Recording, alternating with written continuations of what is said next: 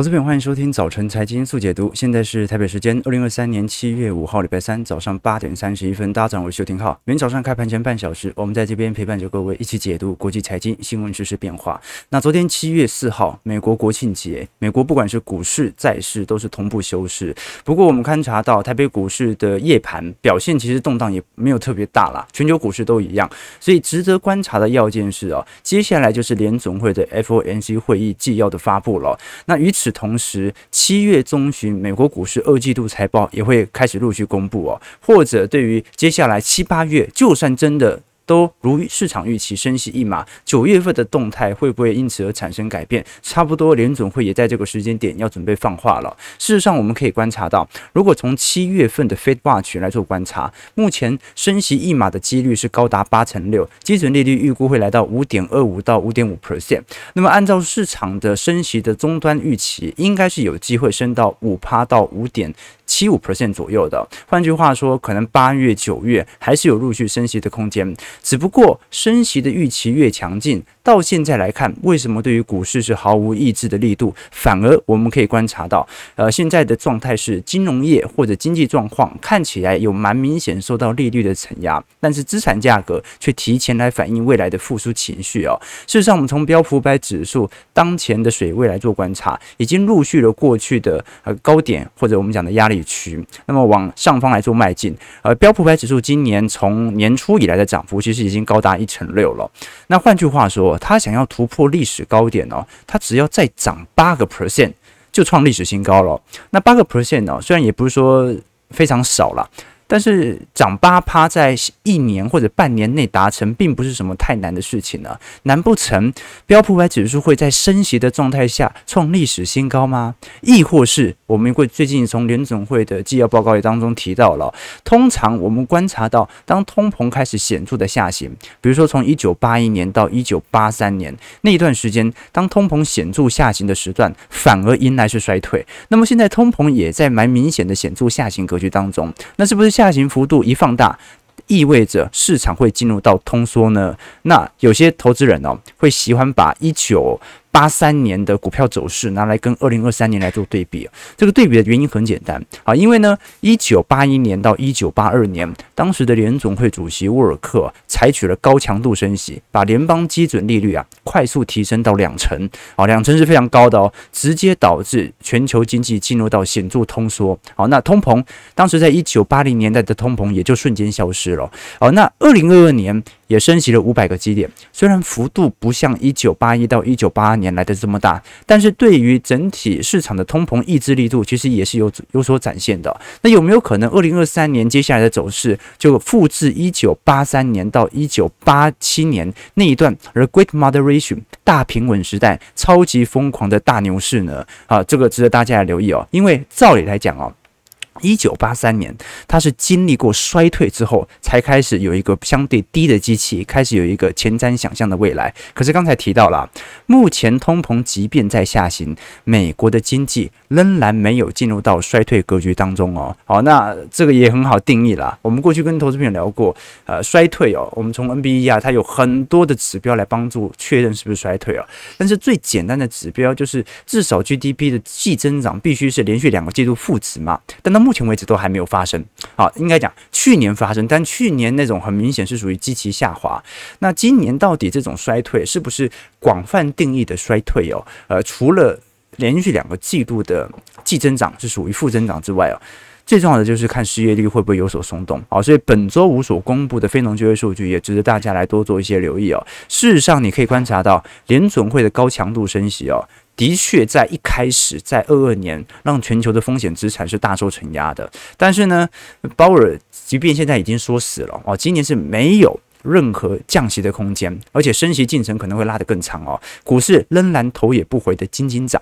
好，目前美国股市的主要指数哦，尤其是科技股指数，它已经完全收复去年升息以来的所有跌幅。好，去年是三月份开始升息嘛。好，目前的点位是比去年三月份还来的高的哦。好，所以呃，去年的高点是在元月份嘛，就差那三个月的啊这个 gap 了。所以升息对于风险资产的抑制效果已经荡然无存，这就是来自于市场情绪面的转变。很明显嘛，你看到在二二年当时的交易主基调是通膨啊，所以经济数据好，但是通膨数据高，市场就害怕。二零二三年的交易主基调则是衰退。过去一年，市场在高通膨的担忧下，比市场预期好的经济数据，它就会让市场担心联总会会不会要放鹰，所以股市就下跌哦。那反而比市场预期差的经济数据哦。能让股市有拉抬的机会，因为通膨下行有利于联总会停止升息吧。那今年的多头氛围哦，恰恰相反。当财报优于预期的时候，个股就大涨；而总体经济数据好的时候，指数也往上拉。甚至连总会不断的放音啊，告诉大家通膨可能比预期来得高，都没有让股市有显著的回调啊。所以这个还是回归到情绪面啊，在多头市场当中，所有消息都是利多；在空头市场当中，所有消息都是利空哦。股市短期是被情绪影响的，中期被货币政策影响，长期被景气循环。那我们看什么？我们看景气循环来决定我们的操作的部位的大小，这个是我们所采取的做法。事实上，一直到目前为止，你可以观察到，即便美国股市啊有蛮明显那种情绪开始转变的迹象，从过去几个季度极度看空到没那么看空，到半信半疑，到现在啊是受不了的买一点好了。可是我们看到最近彭博社所针对目前散户投资人和基金，呃，我们讲的机构经理人所做的统计调查，会发现哦，现在啊，我们在夏天的野餐当中，这些投资人最经常聊的议题有哪一些？啊，那么机构投资人哦，比例最高的是聊 AI 啦，有百分之四十。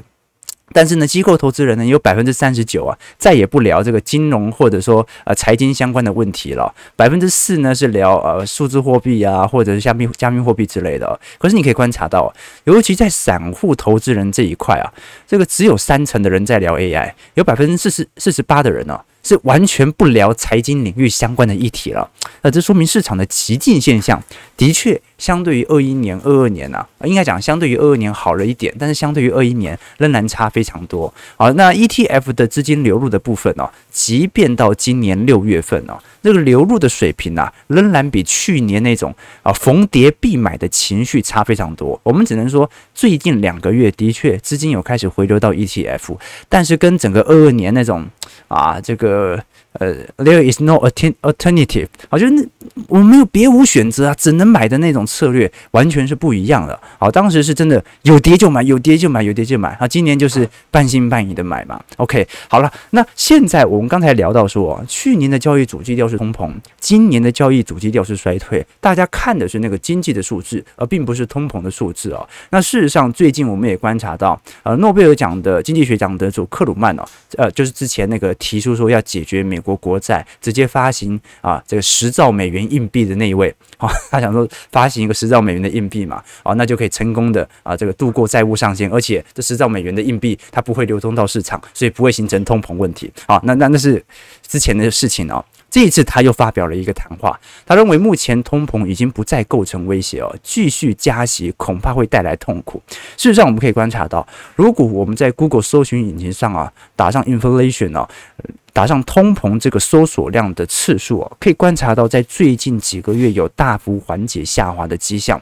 那么克鲁曼是特别提到，目前呃通膨这件事情呢，其实已经有一个大致性的预估，在二四年到二五年的下行区间了。那也许没那么快回到两趴的目标，但是市场很明显对于当前经济，尤其是资产价格的反应，并不是集中在通膨这一块。好，简单来讲就是大家并不反映通膨高所带来的危机，大家只反。映财报差对于股价可能形成的伤害。那当情绪转变的时候，就代表着市场的呃，我们讲说联准会虽然他在乎的是通膨和失业率哦，但他其实从核心角度而言，他担心的是市场的总体情绪有没有转变。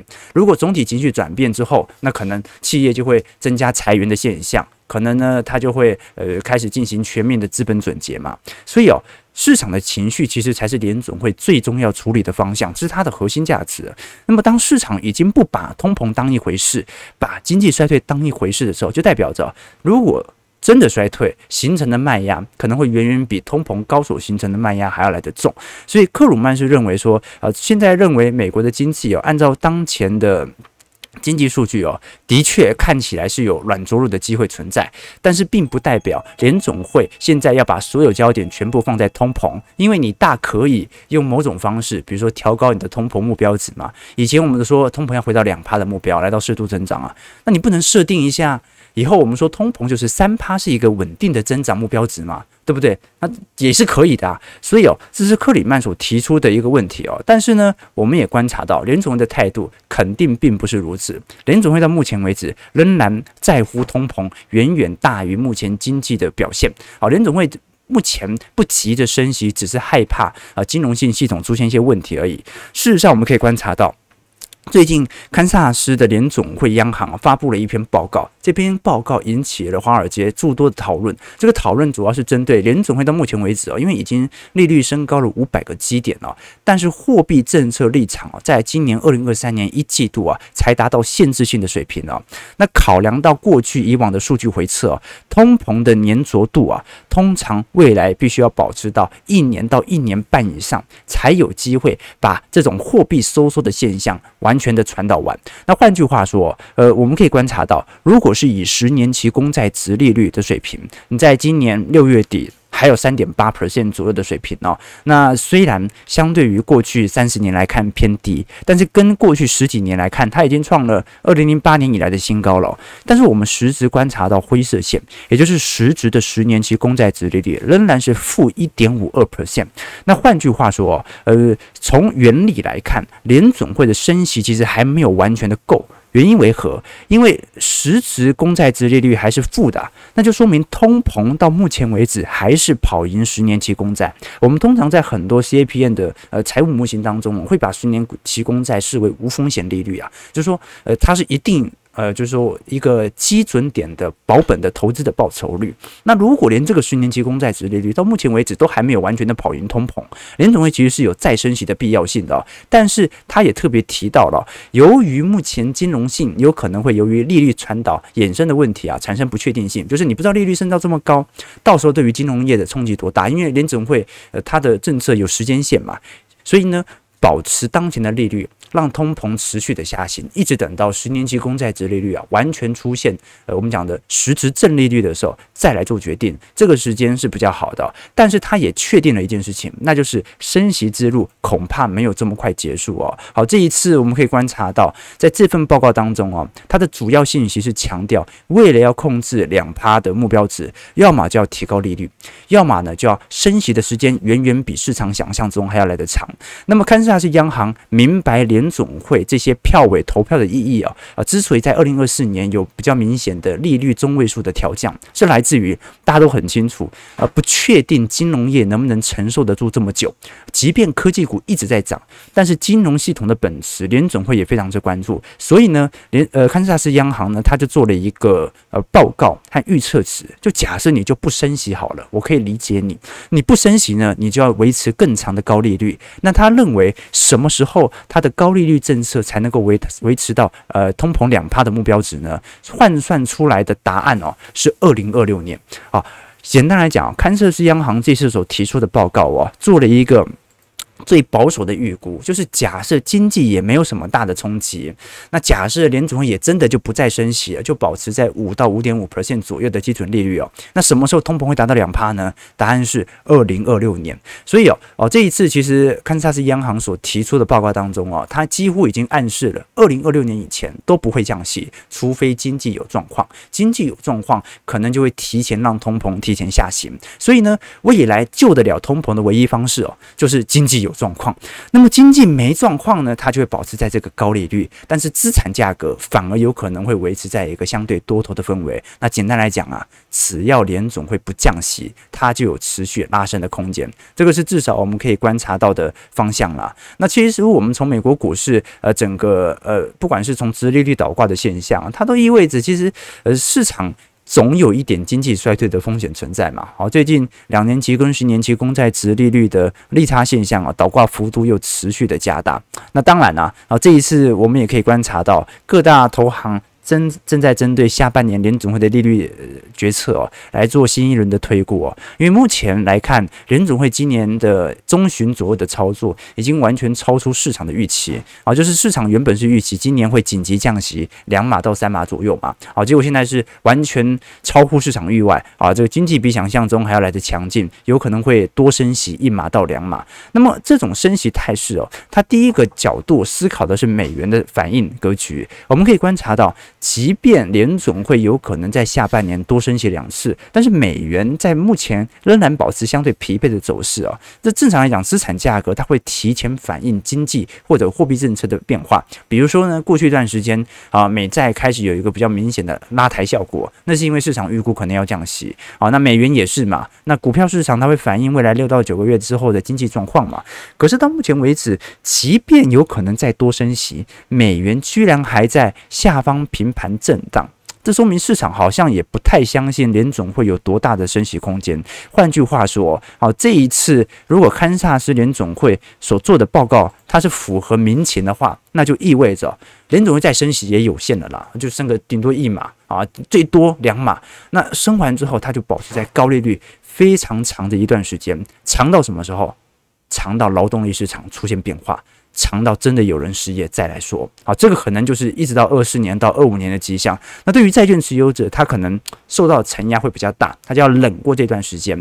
但是对于股票市场者、操作者，那基本上就代表着它是一个多头确势的稳定嘛。啊，但是呢，相对来看的话，啊，这个时候就要来挑战一下经济到底能不能足以支撑这么久？因为毕竟我们都很清楚，目前并不是经济数据的全面繁荣啊，经济数据目前很大程度还是来自于资本准结。节后的获利上升和财报拉抬，但是很多中小型股表现并没有我们想象中极端的亮丽啊。事实上，我们可以观察到。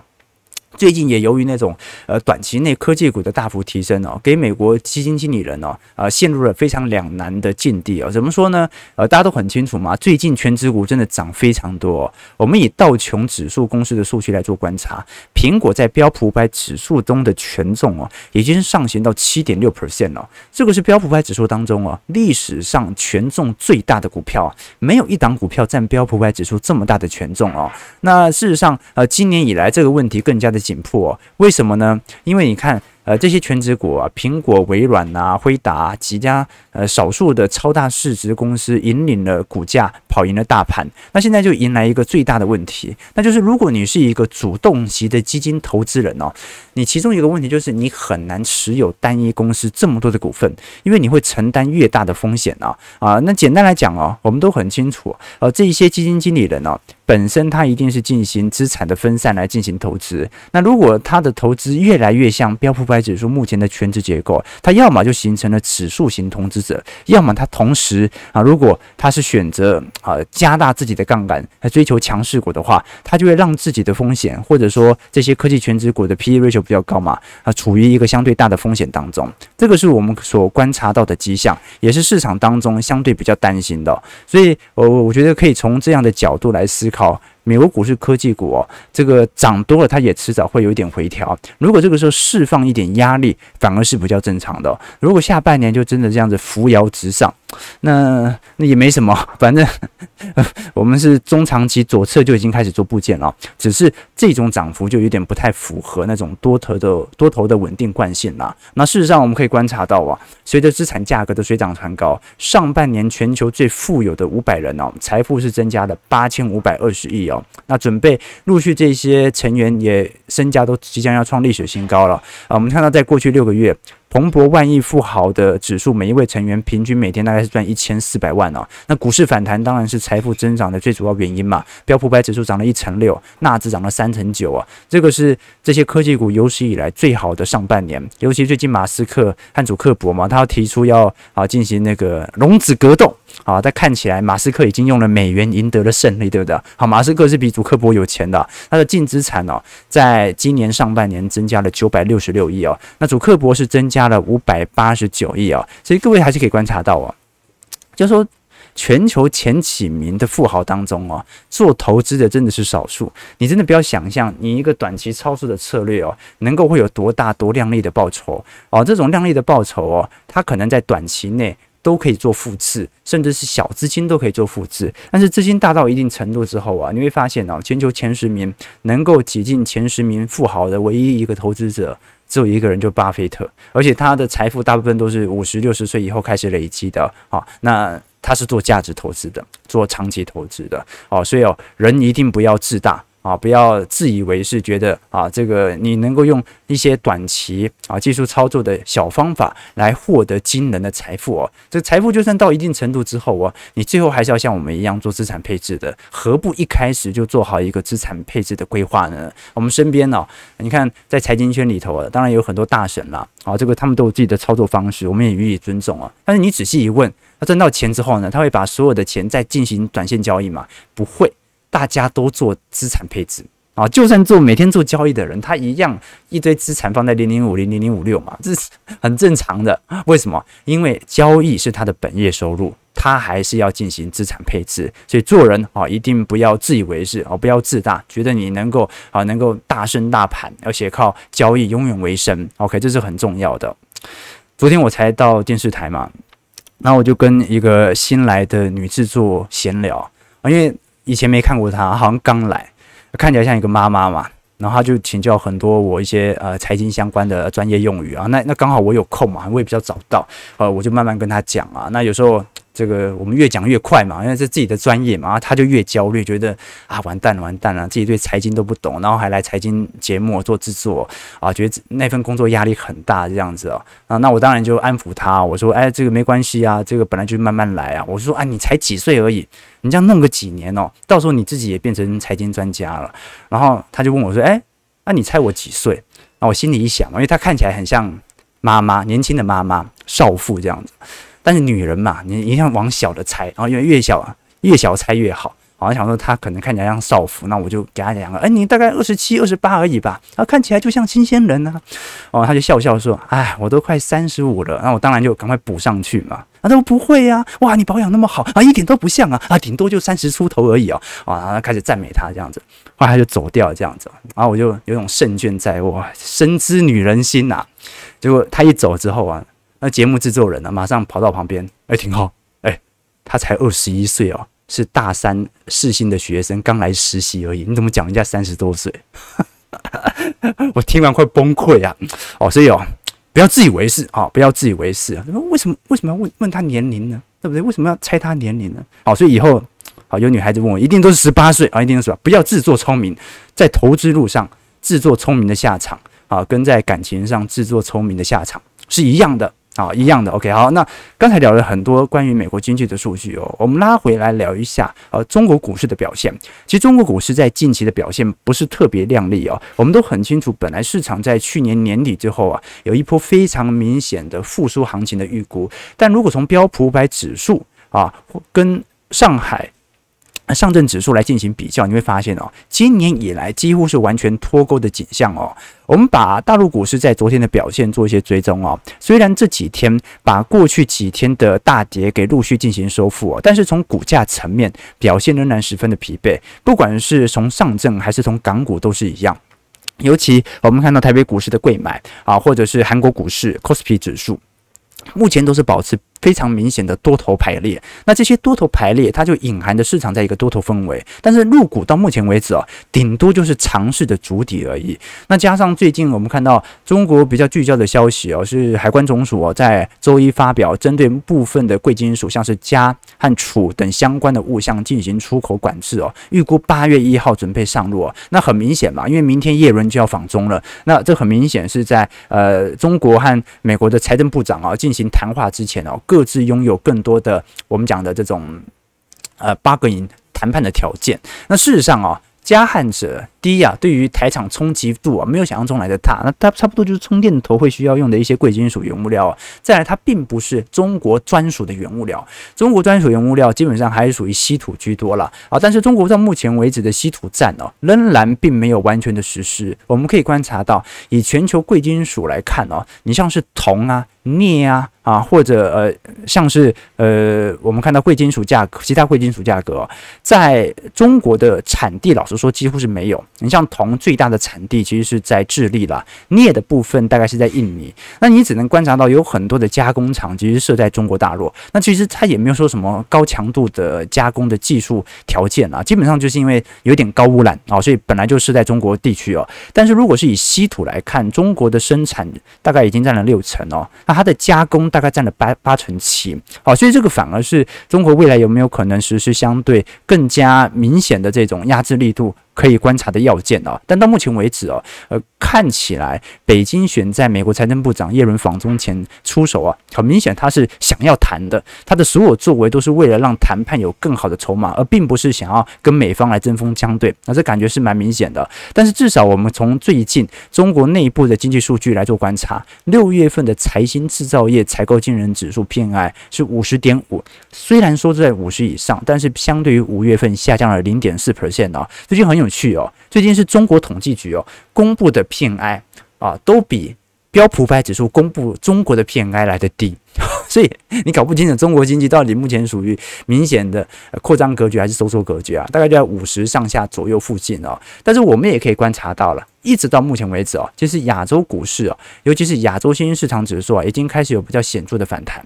但是目前为止，大部分的亚洲市场 PMI 仍然在一个显著的滑落迹象，而这个滑落它很大程度来自于我们过去所看到的新订单仍然没有回流。其实中国目前的库存状况啊，在过去几个季度的销库存之后啊，也有开始好转的迹象。但是好转之后，并没有新订单归来，所以 PMI 难以做一个显著的拉抬效果。那事实上，呃，这一次我相信财政部到呃美国财政部长叶伦到中国进行访谈之后哦，一个最重要的就是针对美国美债的持有了啊，毕竟我们都很清楚，日本针对美债的持有在过去几个季度又开始拉升了，那这跟啊日本。内部的货币宽松政策有关啊，你毕竟你一直在撒钱，那日股涨归涨啊，但是对于保守性资产投资者来看的话，日币越来越不值钱嘛，所以投资的压力就越大。那很多日本人他就会选择去购买呃美美债或者企业界进行美债的持有，来进行利率的锁定哦。但是呢，全球第二大的美债持有者中国，基本上持有美债的总量比例哦，其实已经有大幅下滑的迹象了，几乎已经回到二零零四年的水平。那么美债对于中国的融资依赖度哦，呃，远低于很多人的想象哦。这几年我们看到净融资的贡献啊，更是属于负值。那换句话说，就当前为止的角度而言，其实中国抛售美债之后，它的很大用意哦，我们看得出来，也并不是完全的去美元化，它主要是进行人民币的稳汇。呃，你抛售美债。呃，换到的美元才能够用美元来买自家的人民币，来稳定内部的货币趋势嘛？这个是我们所观察到的方向啦。那最近我们看到中国，其实在如此经济恶化的情况底下，其实财政政策效果已经有陆续开始涌现的迹象了。但是这个涌现效果能够维持多久，值得留意啦。我们举个例例子哦，正常来讲哦。呃，通常在一个经济下行的阶段呢、很多人会从货币呃，从财政政策角度而言呢、如果你要撒钱哦，呃，你应该是缩减公务员的队伍，减少财政支出，然后把多余的资金投到啊、这个实体民间消费面身上哦。可是各位也可以观察到了，这张图表是目前呃中国公务员的招聘岗位哦，啊，不管是招聘岗位还是我们看到的申请数量哦，在。二一年、二二零年、二一年以后啊，都有非常显著的上行趋势啊。换句话说，即便中国经济目前在一个显著的下行区间，但是公务员的招募人数是越来越多的哦。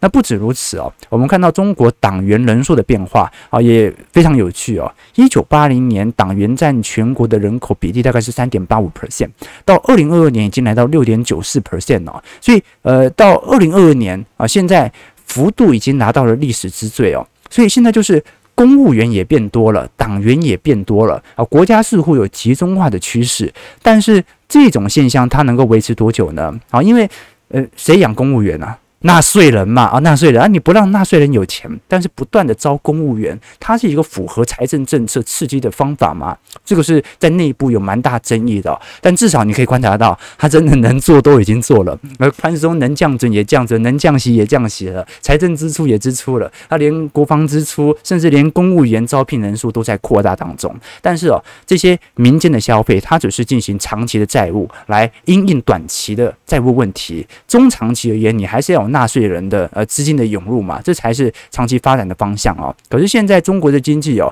面临债务危机的压力又十分的庞大。我们可以观察到，这张图表示中国各省份的债务杠杆率哦。老实说，已经有一点明显恶化的迹象哦。中国目前私营部门对于非金融部门的信贷占 GDP 比例哦，大概是二百二十个 percent 哦，比市场在过去几年的一百五十个 percent 还要来得高哦。应该讲了，过去发达市场的呃，我们讲的。私营对非金融部门的信贷杠杆率哦，大概就一百五十个 percent。一点五年不吃不喝还得完，中国是。二百二十 percent 呐，要二点二年呐、啊。这换其换句话来讲啊，啊，中国目前所吹起的泡沫、提前透支的财富哦，它其实是要有更强劲的经济实力作为后盾才行。那中国过去的几年，它是如何维持这种高强度的经济？增长呢，就加杠杆嘛，就大家借钱嘛，啊，那你说借钱要还呢，那就借更多钱来还，那么就可以维持这个高杠光高杠杆率的增长。那你要如何让大家提前，或者说让全民一起借钱呢？那就要炒房嘛，啊，毕竟房市是少数能够让大家提前愿意进行增贷的这种呃产品哦。那事实上到目前为止啊，中国部分地区由于省份啊已经有陆续违约的现象啊，因为绝大部分是房地产企业啦，啊，过去中共已经进行了全面性的。啊，烂尾楼的干预哦，所以这些烂尾楼全部盖完了啊，竣工完了，那就卖不掉。那债务风险怎么解决呢？目前是全数往后延了哦，就说有遇到债务问题的这些省份啊，大部分因为是内债哦，就是他欠的钱是欠中国企业，欠的是中国人民，它并不是外债，并没有立即性国际违约的问题啊啊。那美元债目前违约的幅度也不是特别大，所以呢就进行全面的延期。那这个全面的延期哦，啊也不算好事，也不算坏事哦。因为对银行来讲啊，过去我们提过，你延期就不算坏账哦，你只是比较晚还和还而已哦。那对于地方政府而言呢，地方政府也不用宣布破产了嘛，那我还可以继续保持融资能力哦，也可以让地方政府可以持续运作。对人民央行的官员更好，这个未爆弹呢就丢给下一届吧，对吧？对于股票市场投资人也不差。反正一场金融危机可以顺延，那也不必面对现在崩盘所造成的损失啊。所以，所有这些呃中国的投资人当中啊，其实并没有因为这场危机债务的风险呢而大幅受害啊。唯一受害者是谁？是债券的投资人，没拿到利息呀啊，啊，延十年还我。人生有多少个十年，对吧？好了，最后我们聊一下台北股市哦。台北股市在昨天上涨五十六点哦，那守在一万七千一百四十点，守住了月线哦。但是台币哦仍然保持在三十一点一块，外资仍然没有非常明显的回流迹象哦。可是如果我们从台湾六月份的制造业偏爱啊，至少从上个月的四十一点三已经回到四十八点三了。那这说明呢，制造业的确在今年一季度到二季度表现的不是特别好，但是股价已经涨上去。了，那说明市场其实很明显就在对赌第三季的复苏行情，所以我相信第三季应该就有机会回到五十以上啊。但是能不能一路的向上冲，难度是有一点高的。好，所以事实上我们这些数据哦，它都是来帮助我们进行判断、了解说目前的景气周期的点位，但它毕竟。还是有点落后反应啦，即便它是 PMI，它是预估未来几个季度的表现，但是至少我们可以观察到，台湾整体筑底的迹象应该已经最低点见到了。现在就是看第三季到时候的新订单到底有没有下过来了。好，台北股市下跌八点啊，收在一万七千一百二十八点，今天量能稍微就没这么大啊，大概在三千出亿左右。那么如果从对对对，哎，现在放大到四千亿了啊，今天量能还这么大。哎，请问外资外资不是放假了吗？怎么可能这么大啊？这两天自营商啊，那个很活泼，很活泼，对不对？OK，这个小编一开始是童工，最近才成年啊，没错，没错，没错啊。我们小编十八岁，呃，我们小编已经跟我们直播三年，快四年了吧？啊，对对，从他十八岁到现在还是十八岁，然后还是十八岁，OK 啊，啊啊，会被记恨一辈子啊！对对对，实习生长太老气啊。也不能这样讲人家嘛哈，但有些人他可能长得比较成熟啊，对成成熟，对对成熟，OK OK，啊啊这个啊大三的少妇，哎对对对，是不是没在保养？我们不能这样讲人家啊，只是说我们不能用人家的外形来判断别人的年龄，这样是不对的。好，所以最好就统一讲十八就好。OK，好，所以大家不要自以为是，不要自以为是。投资路上不要自以为是，感情路也是，任何事情都不要自以为是，用谦卑的心态啊，永远预设人家十八岁。好，九点零五分，感谢各位的参与。如果喜欢我们节目，就帮我们订阅、按赞、加分享。我们就明天早上八点半早晨财经速解读再相见。祝各位投资朋友开门顺利，操盘愉快。